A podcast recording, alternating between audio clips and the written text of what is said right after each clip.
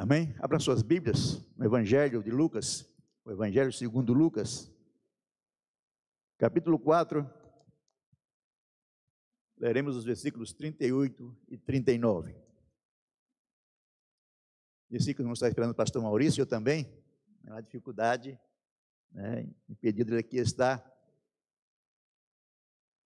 Eu tive a incumbência de transmitir a palavra mais uma vez. Mas isso é bom, isso é importante. Né? É para me tremer um pouquinho mais. Né? Ficar ali sentadinho é muito cômodo. Muito cômodo. Então a gente precisa muitas vezes ah, perceber que a gente precisa da graça do Senhor. Né? E pregar nesses momentos. Né? Preparar a mensagem mais ainda. Né? Então o pastor falou para mim ontem à tarde, eu já fui para o meu, meu tamion, né? meu, meu lugar de oração, pegar a Bíblia, orar e clamar ao Senhor e o que o Senhor falava no meu coração para trazer para os irmãos.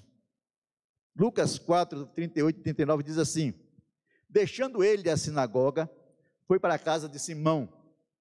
Ora, a sogra de Simão achava-se enferma, com febre muito alta, e rogaram-lhe por ela.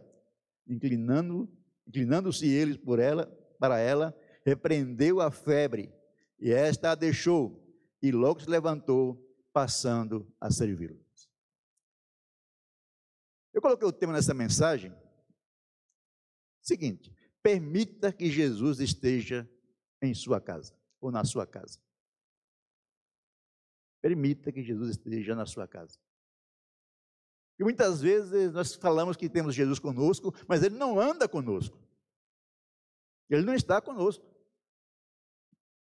Nós precisamos permitir que ele esteja conosco. Desejar isso nos nossos corações. E a, como eu falei no início, as dificuldades nós temos. Nós passamos dificuldades com Jesus ou sem Jesus. Então você escolhe se quer passar com Jesus ou sem Ele. Eu, pessoalmente, prefiro passar com Jesus. Né? Porque aí Ele vai nos consolando, fortalecendo, nos dando graça, nos dando ânimo. Né? Nós vamos conseguindo vencer as dificuldades a cada dia, a cada momento. Nós sabemos, né, pelo contexto anterior, que Jesus, após ser batizado por João, de ser tentado por Satanás após 40 dias de jejum, ele retorna para a Galiléia dos gentios, a antiga possessão de Zebulon e Naphtali, filhos de Jacó ou Israel, cumprindo a profecia que está lá em Isaías 9, 1 e 2. Né, que aquela região iria ser visitada pela luz, visitada pelo Senhor, uma região que jazia em trevas, a luz do Senhor iria se manifestar. E ali Jesus apareceu, Jesus retorna após né, a tentação, retorna para Galiléia, que o lugar que ele, foi, ele cresceu, o lugar que ele foi criado, retorna para lá. E ali ele começa a pregar o evangelho, começa a curar os enfermos, libertar os cativos. E depois de um ano, ele vai para Nazaré. Chegando em Nazaré, como vocês já sabem, ele não foi bem recebido. Na terra que ele nasceu, né? nasceu não, ele foi criado, nasceu em Judá, em Belém, na terra que ele foi criado, ele não foi bem recebido. E ali ele não pôde fazer muitos milagres. E muitas vezes Jesus não faz milagres em nossas vidas, porque nós não recebemos ele como devemos receber. Recebemos de qualquer jeito. Não, precisamos receber Jesus com amor, com carinho, com desejo que Ele esteja realmente presente em nossas vidas, presente em nós, presente em nossas casas. Muitas vezes receber um Jesus é, eu aceito, né? mas é aquele aceito que não permite mudanças. Quando aceitamos Jesus como nosso Senhor e Salvador, devemos permitir que Ele faça mudanças em nossas vidas. E muitas vezes essas mudanças não vão ser muito boas para nós. Ele vai mexer em áreas das nossas vidas, mas muitas vezes nós vamos né, sentir dificuldades. Mas ele vai precisar realizar essas mudanças para que ele possa realmente habitar de fato em nossos corações. Então aquele povo não permitiu que Jesus falasse o coração deles, apesar de Jesus ter declarado para eles quem ele era. Ele era. Como eu falei na mensagem passada, Jesus falou para eles: Olha, eu sou o rei que haveria de vir, eu sou o sacerdote que haveria de vir, segundo Melquisedeque, eu sou o profeta que haveria de vir. Aquele povo por estar acostumado com Jesus, ter sido criado com Jesus, né? Eles, eles não perceberam isso. E muitas vezes nós, como cristãos, acostumados com a igreja, acostumados com os cultos, acostumado a vir aos domingos ao templo, nós não percebemos quem é Jesus de verdade. Porque falta uma experiência em nós de Jesus. Falta nós percebermos, percebermos que Jesus, né, ele vem até nós, ele quer habitar em nós, mas ele precisa que nós permitamos isso. Ele não invade o coração de ninguém. Ele não te domina, ele não te, te obriga a servi-lo. Não te obriga. Ele não obriga a mim, não obriga a você, não obriga a ninguém. O que ele faz é bater na porta. Eis que estou à porta e bato. Se alguém abrir, ouvir a minha voz e abrir a porta, eu entrarei e cearei com ele e ele comigo. E ele está sempre batendo. Né? Nós temos a mania de sempre deixar Jesus fora. Não sei se a igreja de Laodicea faz isso, mas nós temos essa mania. Jesus está sempre fora, está sempre longe de nós, porque muitas vezes nós queremos andar sozinhos. E não conseguimos andar sozinhos nesse mundo. Nós precisamos da graça e da presença do Senhor. Precisamos. Então, quando nós não, não aceitamos, quando nós não reconhecemos em nossas vidas, fica impossível dele realizar milagres, milagres em nós e a partir de nós. Muitas pessoas querem os milagres de Jesus, mas não querem Jesus. Não é? Então precisamos não só dos milagres, somos do Senhor Jesus. Amém? Somos do Senhor Jesus. Eu tenho uma vez aqui para o Dorival e para a Paula, e o pastor estará aqui às 11h30, né, depois da mensagem. Então, vai acontecer algo especial às 11h30 aqui, fique tranquilo, tá? Não vai embora não, tá? Então, nós precisamos desse Senhor. Precisamos estar com Ele, habitando nos nossos corações, com Ele em nossas vidas, para que Ele possa operar, né, abençoar-nos. Os nazarenos, ao invés de receber Jesus, quiseram matar Jesus. Será que nós não estamos tentando matar Jesus em nossas vidas? Você não está tentando né, de tal forma afastar Jesus de você, porque Ele está exigindo de você uma santificação, uma, uma mudança que você não quer mudar? Você prefere sufocar o Espírito Santo do seu coração do que reconhecer que você precisa mudar? E muitas vezes nós precisamos reconhecer que precisamos mudar. Quantas pessoas necessitam de mudança, mas não querem a mudança, mas querem as bênçãos do Senhor. Querem as bênçãos do Senhor na sua casa, na sua vida, mas não querem o Senhor. Não querem o Senhor. Então, após ele sair de Nazaré, ele volta para Cafarnaum. Onde alguns dizem que era o seu quartel-general, lá onde ele ficava sempre. E dali ele fazia missões para a Judéia, para outros lugares, para Tiro, para Sidom, né, para Gadara. Mas o quartel-general dele era lá, Nazaré. E conforme Lucas 1,19, provavelmente, diz alguns, que era na casa de Pedro e André. Casa de Pedro e André. E logo após saírem da sinagoga de Cafarnaum, no sábado, foram com Tiago e João à casa de Simão e de André. Esses são os primeiros quatro discípulos de Jesus. Né? O irmão Pedro e seu irmão André, e João e seu irmão Tiago. Foram esses que seguiram Jesus. Tiago, né? Aí chegou primeiro, depois ele trouxe João. André chegou primeiro, depois ele trouxe Pedro. Então, nós sabemos pelo Pedro que, pelo texto, que Pedro tinha uma esposa. Não é isso? E, consequentemente, ele tinha uma sogra. Que não tem nada para ter esposa sem sogra. Tem muita gente que tem esposa, não tem que ter sogra. Não, é? não existe isso. Não, é? não existe. Tem esposa, tem sogra. Ou tem sogro. Não é? Aí alguém fala assim, não, não, a sogra boa né, é a sogra do meu marido. Porque é sua mãe. Né? Não, é, não existe sogra boa, sogra ruim. Existe como nós tratamos elas ou como ele nos trata também. Né? Normalmente a sogra do, da mulher, é a mãe do marido, ela tem ciúmes do marido. Normalmente.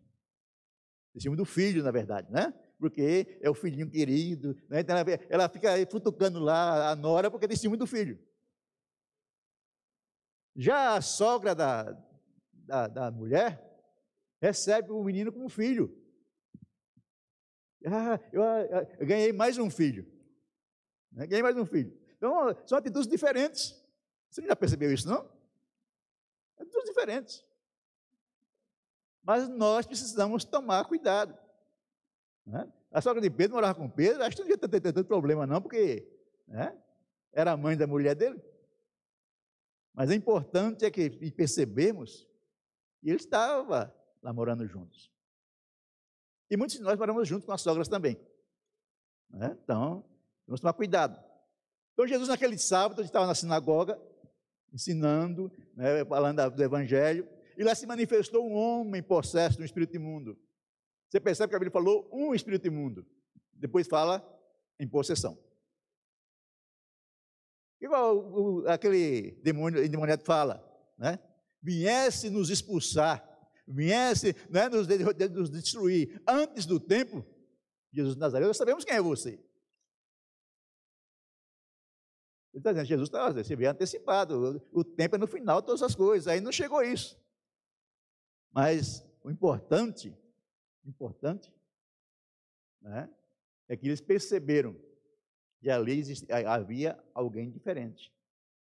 Eles conheciam Jesus desde a eternidade passada. Quando eles foram criados, eles passaram a conhecer Jesus. Eles pecaram, eles continuaram conhecendo Jesus. Então, eles sabiam quem era Jesus. Sabiam. Então, muitas vezes, né, nós precisamos também saber quem é Jesus. Muitas pessoas falam muitas coisas a respeito de Jesus, mas ele precisa ser, de fato, seu Senhor e seu Salvador, aquele que comanda a sua vida. Não apenas o homem que andou no passado, meu Jesus histórico, como alguns, né, até diz que existiu um Jesus histórico, alguns acreditam nisso. Outros dizem que Jesus é né, o, o arcanjo Miguel, se ele é o arcanjo Miguel, ele não é Deus, ele foi um ser criado, é um ser criado. Então, se ele é um ser criado, ele não pode ser Deus. A Bíblia fala que Jesus é um pai, então ele, é, ele não é um ser criado, ele é o criador de todas as coisas. Por ele tudo existe, por ele tudo se move, por ele tudo existe. Por ele. Ele é o criador. Nós precisamos saber de verdade quem é Jesus. Aqueles, os, os demônios sabem quem é Jesus, e nós muitas vezes nos dizemos cristãos, não sabemos quem é Jesus. E começa a confusão aí, né? É, um diz que é uma coisa, outro diz que é outra, diz que é outra, e Jesus pergunta: quem vocês dizem que eu sou? Quem você acha que é Jesus na sua vida? É o que as pessoas dizem? Ou que você crê pela palavra e pela experiência dele na sua vida? Ele andar com você. Então, é, Jesus está aí agindo, está fazendo. Mas depois de pregar o evangelho na sinagoga, depois de expulsar aquele demônio, ele vai para a casa de Pedro. Casa de Pedro. Vai lá para, talvez, para chegar, né, para comer uma boa, uma boa macarronada. Naquele tempo não existia isso, né? Vai. Só para nós, do, né, com Coca-Cola. Né, então, ele foi para casa de Pedro e ia ali descansar. Afinal de contas, era o sábado, o sábado era o dia de descanso. Mas dia de descanso, trabalhando para o Senhor. As pessoas pensam que, ah, hoje em dia o dia de descanso é o domingo. Então vou ficar em casa dormindo, não vou na igreja, não, é dia de descanso. Não, primeiro você vai no templo, serve ao Senhor, adora o Senhor, coloca sua vida no altar do Senhor, e depois você pode descansar ou até passear se você quiser. Você pode pegar os filhos lá, não, vou pegar meu filho, vou passear, pegar minha esposa, vou passear. É proibido passear? Não. Mas muitas vezes estamos pegando o tempo que é do Senhor para fazer coisas nossas. Aí queremos que o Senhor opere em nossas vidas coisas, milagres, ele não vai poder operar, não porque ele não queira, mas porque você não está agindo de acordo com a necessidade que você tem. Ele quer muitas vezes nos abençoar. Nos abençoar. Precisamos né, buscar o Senhor a cada dia. Percebemos que esse texto, o contexto dele está inserido depois de alguns, algumas ações de Jesus. Conforme Mateus, Jesus já havia pregado o sermão do monte. Jesus já havia curado um leproso. Jesus já havia curado o servo do centurião. Agora, de volta a Cafarnaum, ele começa a pregar na sinagoga e retorna para seu descanso. O que eu quero dizer essa manhã é o seguinte, meus irmãos. É Jesus em nossas vidas. Jesus na nossa casa. Jesus habita na sua casa. Jesus realmente mora na sua casa com você. Como é a sua casa? É um lugar de paz? É um lugar de guerra? É um lugar onde você tem prazer de ir para sua casa, ou um lugar onde você não tem prazer de ir para sua casa? Eu conheci uma história de um presbítero que ele saía do serviço, ao invés de ir para casa, ele ia para o mercado. Ele ficava lá no mercado rodando, rodando, rodando, até dar 10 da noite. Para poder ir para casa. Porque ele sabia que a mulher tinha dormido, eu posso ir para casa.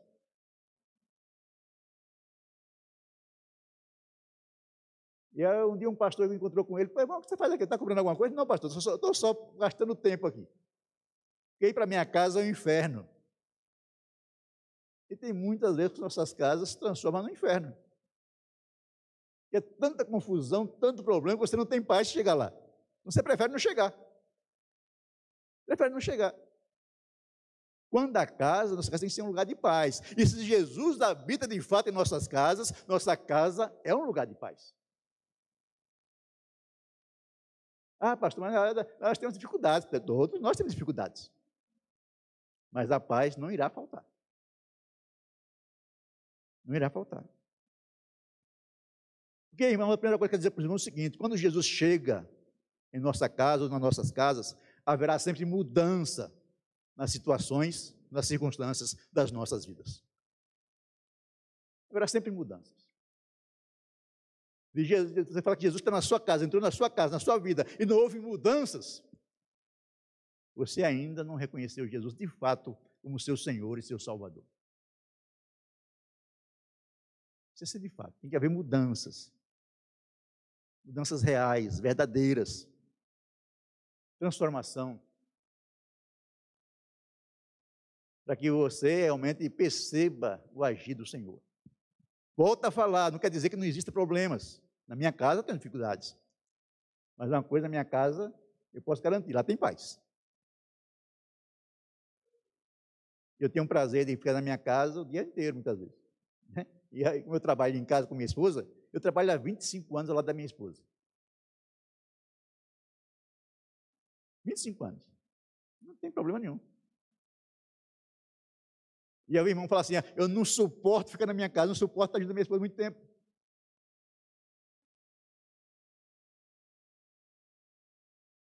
Negócio é esse, meu irmão? Jesus não habita na sua casa? Ele não está lá? Que mudança que ele operou na sua casa, na sua vida, na sua casa? Então tem que ser um lugar de paz, um lugar de aconchego, então tem que haver essa mudança. Não é? Nós sabemos é, que Jesus estava na casa de Pedro, mas ele fez esse negócio aquele dia. E quando ele retorna para a casa de Pedro, havia um problema. Porque os problemas muitas vezes surgem de repente, sabe? Você está bem agora, está numa boa, está tudo maravilhoso, de repente surge uma dificuldade. De repente uma pedra cai na sua cabeça, né? vai passando um avião, né? cai uma peça. De repente. As coisas surgem de repente, por isso, por isso é necessário que Jesus esteja conosco, porque muitas vezes nós não, pre, não prevemos essas coisas.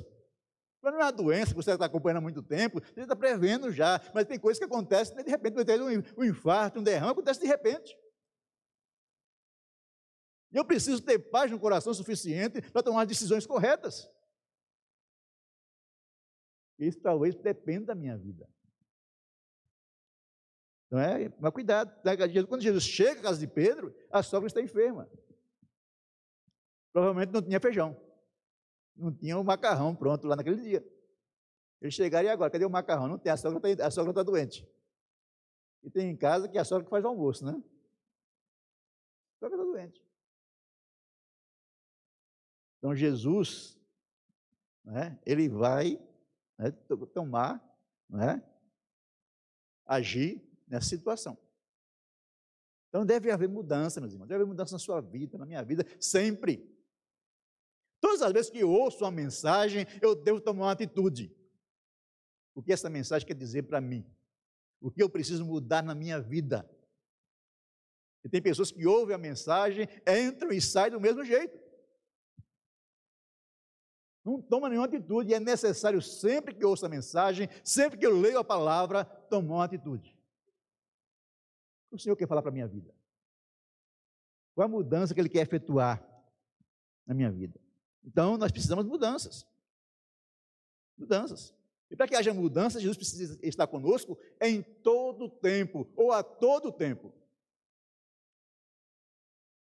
Não dá para tirar Jesus, colocar do lado aqui e dizer, deixa eu ficar aqui um pouquinho, eu vou ali e já volto. Ou ele pode ir com você, ou ele não pode ir com você. E se ele não puder ir com você, você está indo para o lugar errado.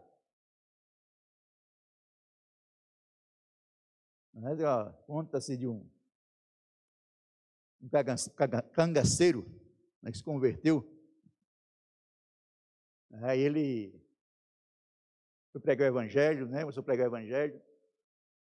E o pessoal começaram, né, Nordeste católico, né, convertido Evangelho, era coisa complicada. Então começaram a perseguir, começaram a zombar dele.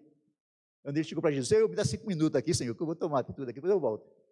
Não dá para dar cinco minutos. Jesus não, não tem esse negócio de cinco minutos, não. É, não, disse, fica aqui cinco minutos, eu vou ali, eu vou tomar umas providências com esse povo aí, depois eu volto. Que providência ele ia tomar? Matar aquele pessoal. Era uma pessoa acostumada a matar outras pessoas, então ele achou que podia deixar Jesus de lado e voltar lá e fazer o que ele fazia antes. Não dá. Não dá. Ou ele é seu Senhor, ele está com você em todos os momentos, em todos os instantes, mesmo em minhas alegrias ou dificuldades, ou ele não está com você. O que acontece é o seguinte: muitos de nós chegamos ao templo e não trazemos Jesus. Não trazemos. O Espírito Santo tem que vir com você quando você vem para o templo. Não, eu vou lá na igreja me encontrar com Jesus. Não, não. Ele tem que vir com você. Ele tem que vir comigo. Não é como encontrar com ele aqui. Por isso muitos vêm na, na, de casa para a igreja, no carro, né? Vem brigando casal está lá é, brigando com o outro, definhando, né? querendo arranhar um outro, querendo né, jogar o outro fora do carro, abrir a porta jogar lá fora, fora.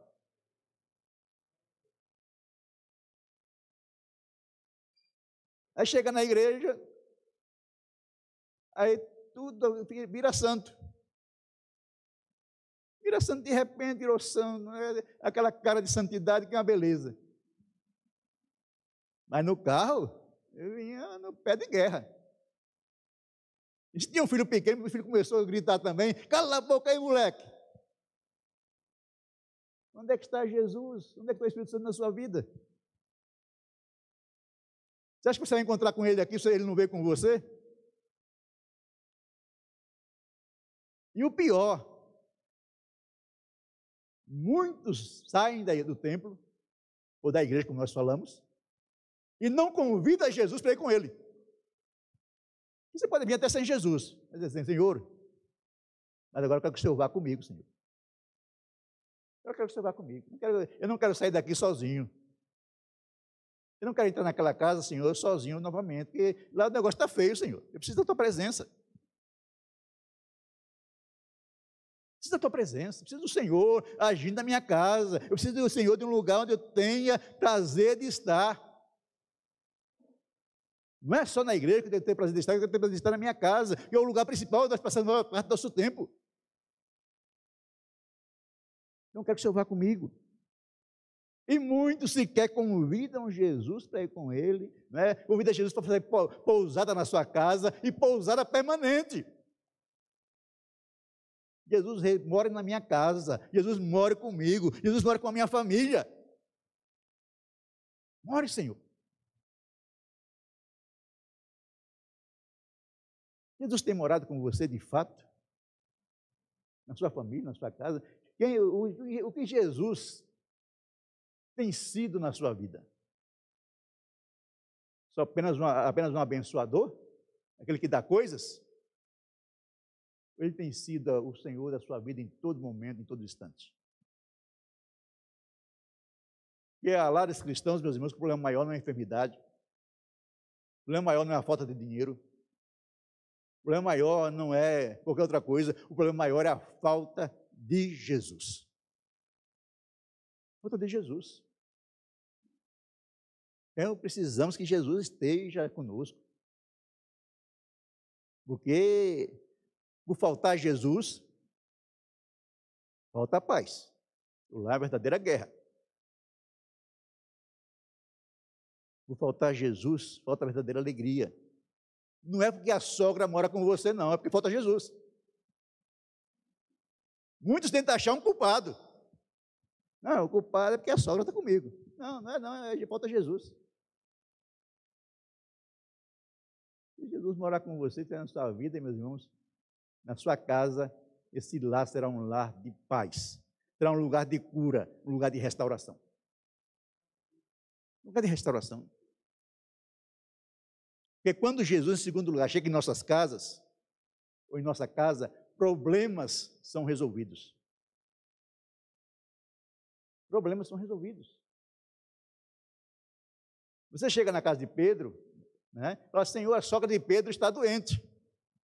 A sogra de Pedro não tinha nome, era a sogra de Pedro. Já viu isso? Muitas vezes é igual a esposa de pastor, não tem nome, é a esposa do pastor, né? E aí fala, ah, é a esposa do pastor. A esposa do pastor não tem nome. Minha coisa é sogra, né? É minha sogra. Qual é o nome da sua sogra? Ah, sei, acho que até esqueci já o nome dela.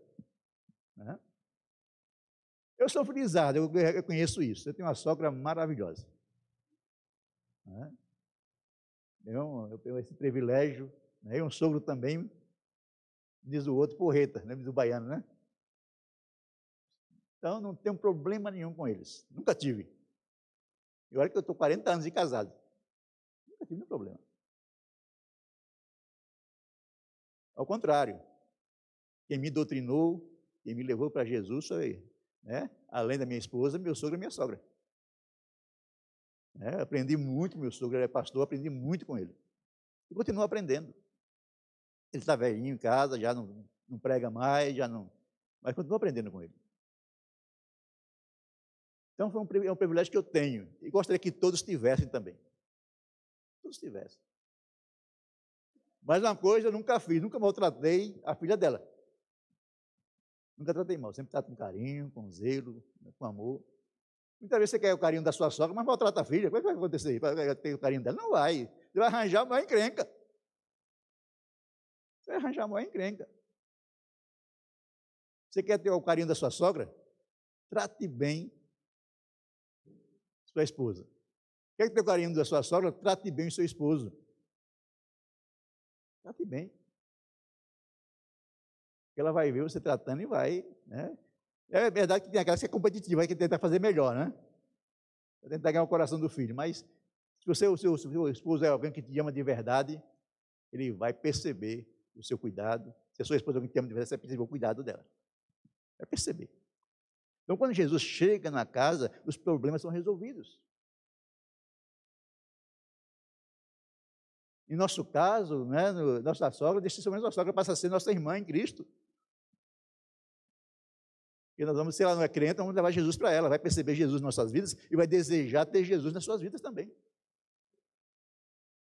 Ela percebe que há algo diferente.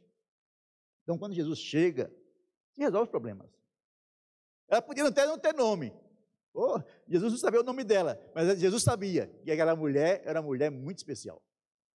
Como Jesus sabe, meu irmão, que você é uma mulher especial, que você é um homem especial. Ele sabe disso. Mas precisa essa, a, a mudança necessária. Mudança necessária. Para que você possa ter os seus problemas resolvidos. Lucas nos informa né, que ela estava doente, estava com febre, com febre muito alta. Muito alta. E Lucas era médico. Né? Então, Paulo chama ele de médico amado. Então, Lucas sabia do que estava falando. Deus fala que ele estava com febre, né? Mas Lucas fala que era uma febre muito alta, era uma febre acima de 37 graus e meio, quase ter chegado aos 40 graus. E é quase né, o limite da vida, pode até trazer né, problemas sérios. E quando a febre está muito alta, traz alguns problemas. Traz alucinações, irritabilidade, convulsão, né, desidratação, calafrios, dores musculares, dores articulares e muitos outros problemas. Se você enumerar os problemas, tudo causado pela febre. Mas a febre é consequência de alguma coisa. É o organismo combatendo algum vírus ou alguma bactéria. Alguns informam que naquela época, na, na Israel, existia muita malária. Ele podia ter sido acometido com malária. Não sabemos. Mas sabemos que ela estava com uma febre muito alta. Então, estava acamada. Meus irmãos, vou falar uma coisa para você. Se você vê um homem acamado, né, por causa da dorzinha, não é, não é novidade, não. Qualquer dorzinho, o homem já, ah, dor de cabeça. Ele é forte para pegar peso, pegar peso, pegar coisa, mas quando tem uma dorzinha, coitado do homem, né, já... Ah, pastor, tem exceções? Tem exceções, mas a maioria já... Né? Tem uma gripezinha, deu o homem, está lá deitado, ah, estou com gripe. Né? Não aguento.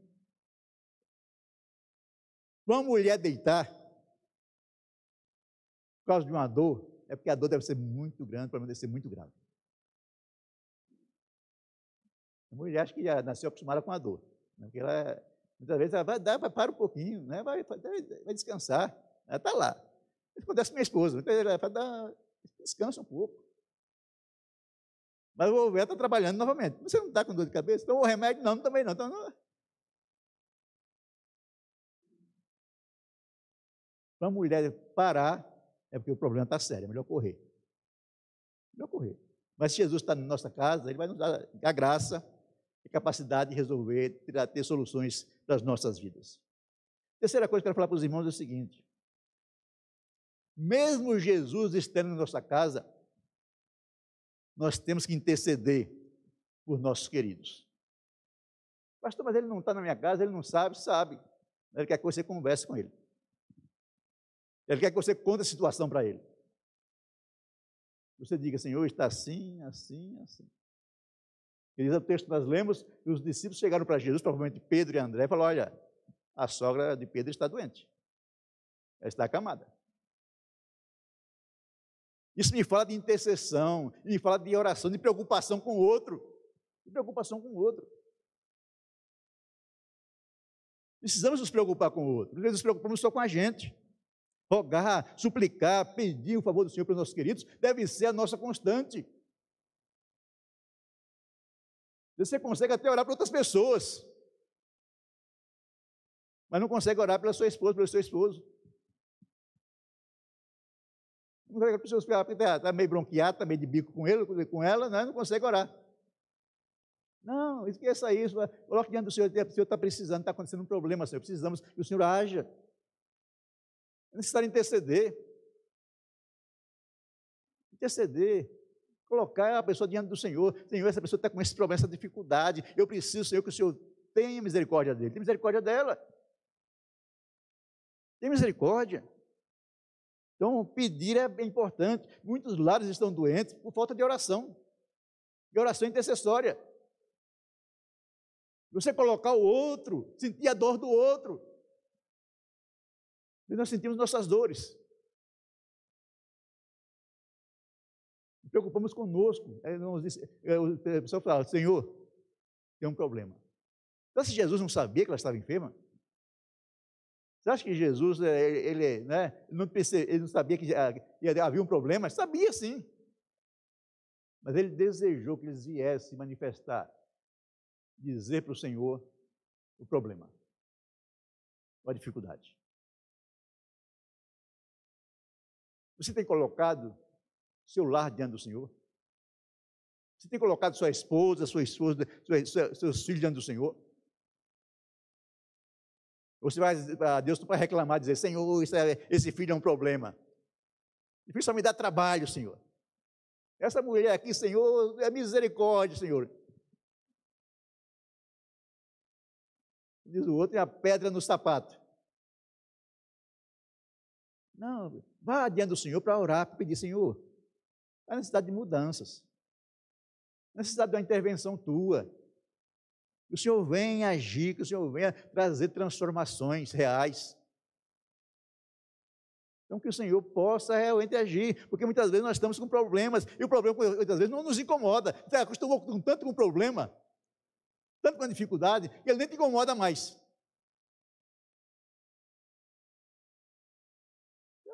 Ah, deixa para lá. Não vai mudar mesmo, deixa para lá.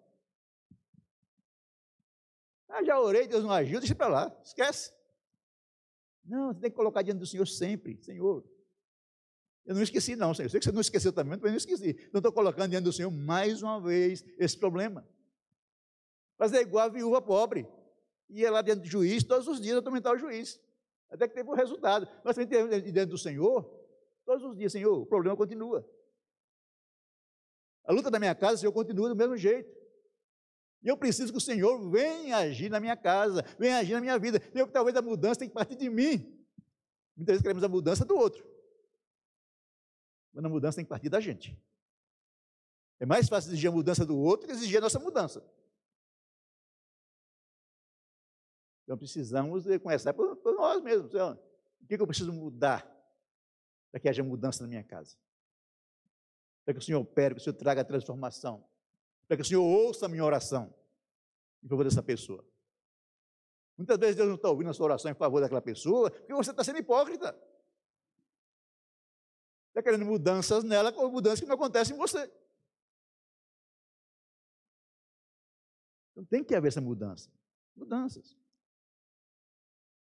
Nós precisamos nos incomodar. Nos incomodar com situações que a nossa casa não está boa. Nos incomodar. E muitas pessoas estão pensando né, já em eliminar o problema. Não, vou me separar disso aqui, vou arranjar outro, outro problema. Né? Isso aqui está dando muita dor de cabeça, está melhor me separar. Você nunca pensou assim, não, meu irmão? Eu creio que alguns já pensaram assim, porque eu já pensei muitas vezes assim. Resolver o problema, ele para a Bahia, né? Eu vou lá para o sertão, lá eu prego o evangelho, fico na boa lá, resolve o problema. Não resolve, cria outro. Você está separando da sua esposa, do seu esposo e arranjando outro, vai resolver o problema, você vai criar outro problema. E talvez outro maior. Outro maior. Então é necessário a intercessão, é necessário nós colocarmos esses nossos queridos diante do Senhor. Necessário. E tem um texto maravilhoso, está lá em Malaquias 4, 6, e é repetido em Lucas 1, 17. E ele converterá o coração dos pais aos filhos e o coração dos filhos aos pais. O Senhor pode converter o coração da sua esposa para você e o seu coração para sua esposa. O Senhor pode é, converter o coração do seu filho a você e você ao seu filho. Muitas vezes o problema não é nosso filho, o problema somos nós. Mas como nós queremos tanto, tanto, tanto passar o problema para o outro, nós não percebemos que o problema somos nós. Então, para que haja cura, essa libertação, precisamos reconhecer que é um problema, é uma dificuldade, é uma luta. Né? Então, os discípulos reconheceram que havia um problema. Reconheceram. Jesus foi agir, eles intercederam por ela, para a de Pedro, e Jesus foi agir. Foi fazer. Em quinto lugar, quarto lugar, que dizer o seguinte, para encerrar. Sendo informado da situação, Jesus toma sempre uma atitude. Ele nunca vai deixar de tomar uma atitude quando você informa ele da situação que está acontecendo na sua casa.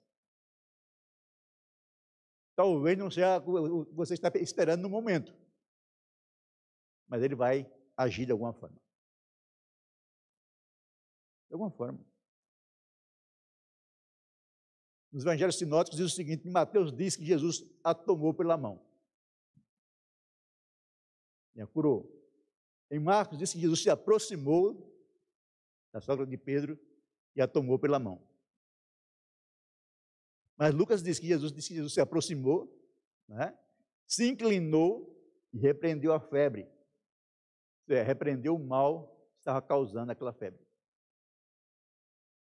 E nós podemos entender, pegando esses, esses textos, né? E é o seguinte: Jesus se aproximou, se inclinou, tomou-a pela mão e repreendeu o mal. E é assim que ele faz conosco. Ele vai, ele vai, ele vai numa sequência. Jesus não podia repreender aquele mal de longe? Poderia. Mas ele preferiu, ele preferiu se aproximar. Preferiu pegar na mão daquela mulher. Porque muitas vezes pregar na mão, meus irmãos, ou abraçar uma pessoa, né? ou você orar pela pessoa, colocar as mãos sobre ela, oração intercessória, faz um efeito muito grande. Eu não sei se você faz isso, mas eu costumo fazer todas as noites quando eu vou orar, eu vou dormir, né? eu viro para o lado da minha esposa, coloco minhas mãos sobre ela, enquanto eu estou afagando ela, eu estou orando por ela. Pedindo, Senhor, cura, Senhor, libertação, fortaleza, renova, de graça.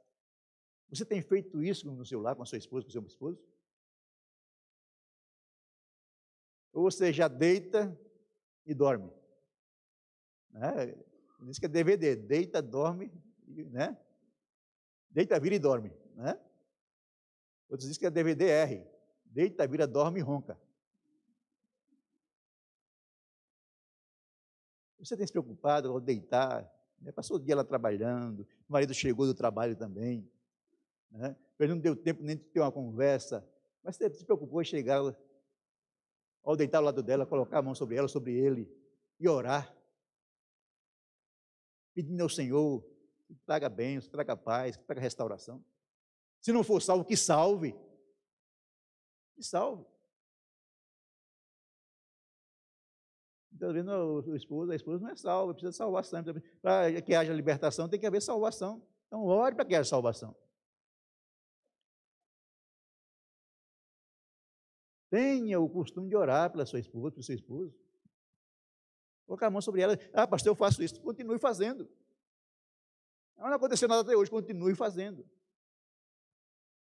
Continue. O Senhor sabe o momento certo de agir. O momento certo de agir. A verdade é que em nossas casas pode haver problemas físicos, problemas emocionais, relacionais e muitos outros. E o Senhor quer estar lá na nossa casa para trazer restauração, para trazer renovo, para trazer força, para trazer ânimo. Eu falei para vocês, muitas vezes ele não vai trazer a cura no momento, mas você vai estar fortalecido para vencer as dificuldades vencer as dificuldades. Que Jesus estiver presente em nossas casas, nós o convidarmos e desejarmos que Ele esteja conosco de verdade, perto de nós. Ele vai nos tomar pela mão, vai nos levar aonde nós deveremos chegar. Então, permita isso, convide Jesus para estar na sua casa. Convide Jesus para andar com você. Convide. Você está vendo aqui o Marcos ali, né? Você que vai casar ainda, já convide agora, Senhor, antes de eu casar, quando entra na minha casa. Na minha, como diz a música lá, entra na minha casa, entra na minha vida. Né? Entra, Senhor. Como eu já preguei essa mensagem no início desse ano, né, esse texto, exatamente esse texto, passou lá, lá em Marcos. Eu quero dizer o seguinte: nós somos curados, meus irmãos, para servir. Nós somos curados para servir. Se você foi curado por Jesus, você não está servindo a Jesus, tem alguma coisa errada na sua vida. Nós somos, vou repetir, nós somos curados para servir. Para estar diante do Senhor. Para andar com o Senhor. Para trazer restauração. Porque diz o texto que nós lemos, que a sogra de Pedro, após ser curada por Jesus, ela fez o quê? Levantou e foi deitar de novo? Não foi passear? Foi isso? Não, levantou e foi passear. Não, vou, vou na casa da vizinha ali, bater um papo com ela, né? Contar as novidades da vizinha. Não, sabia o sagrado que ela levantou e foi servir a Jesus e servir aos outros. Crente foi chamado para servir, foi chamado para ficar no banco de igreja, não. Para servir. Você tem servido? A pergunta é: você tem servido? Servido de quê? Ou para quê? Servir. Não precisamos servir as pessoas. Se a cura ou a libertação que o Senhor operou em nós não nos levar a servir as pessoas, as outras famílias, o que o Senhor fez por nós perde o valor. Perde o valor. Então, se Jesus está na sua casa, permita que Ele te cure, traga restauração para a sua casa, mas entregue a sua vida para servir o Senhor. Servir o Senhor. E algumas coisas para lembrar, não, não podemos esquecer disso de jeito nenhum. Primeira coisa, devemos sempre convidar Jesus para estar conosco em nossa casa. Sempre. Você vem ao templo, traga Jesus com você através do Espírito Santo. Você vai para casa, leve Jesus com você. Leve Jesus com você. Não vá sozinho. Leve ele com você. Como eu falei, tem irmãos que até esquecem da mensagem, vai embora sozinho. Não, leve Jesus. A segunda coisa, não podemos esquecer nunca: nunca deixe de orar pelos seus queridos mesmo que a situação esteja muito complicada e o milagre pareça demorar. Vou repetir: nunca deixe de orar pelos seus queridos. Mesmo que a situação esteja muito complicada e o milagre pareça demorar. Continue orando. Continue orando.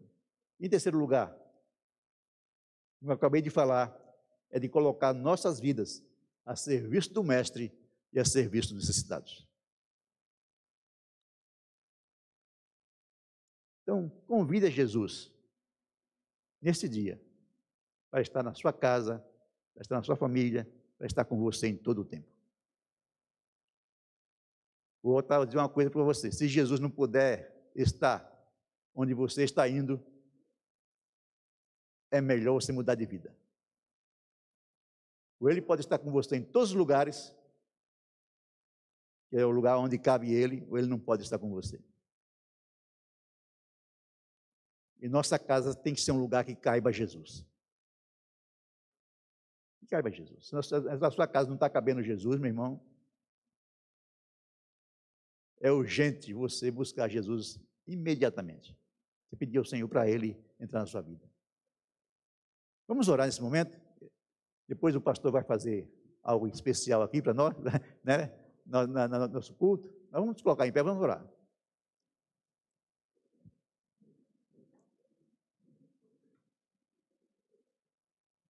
Como é que está a sua vida? Como é que está a sua casa? Lá é a habitação do Senhor Jesus? Senhor Jesus habita na sua casa verdadeiramente? Você sente paz na sua casa? É um lugar de paz? Apesar das dificuldades? Ou é um lugar de problemas? Se é um lugar de problemas, é o momento de você dizer para Jesus: Jesus, vá comigo. Entre na minha casa. Eu quero que a minha casa seja um lugar de paz. Dificuldades vamos ter. Vamos ter. Mas quem tem Jesus precisa ter paz no coração e paz na sua casa. Amém?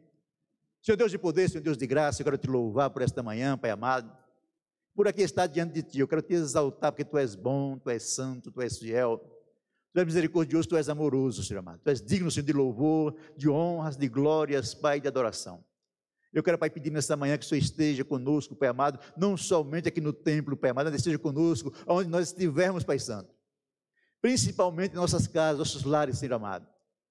Eu te pedi, Deus de amor, há muitos lares, Pai amado, na igreja, muitos lares conturbados, com problemas, com dificuldades, meu Senhor amado, que precisam, Pai, da tua presença para que os problemas sejam resolvidos, Pai amado, que as situações mudem, Senhor. Eu lhe peço nessa manhã que o Senhor possa, Pai amado, aceitar o convite, Pai, de cada irmão, de cada irmã nesta manhã, para ir para a casa deles, Pai amado para estar naquela casa habitando o Senhor, amado, para que haja paz, para que haja alegria, Senhor, para que haja renovo, Senhor amado.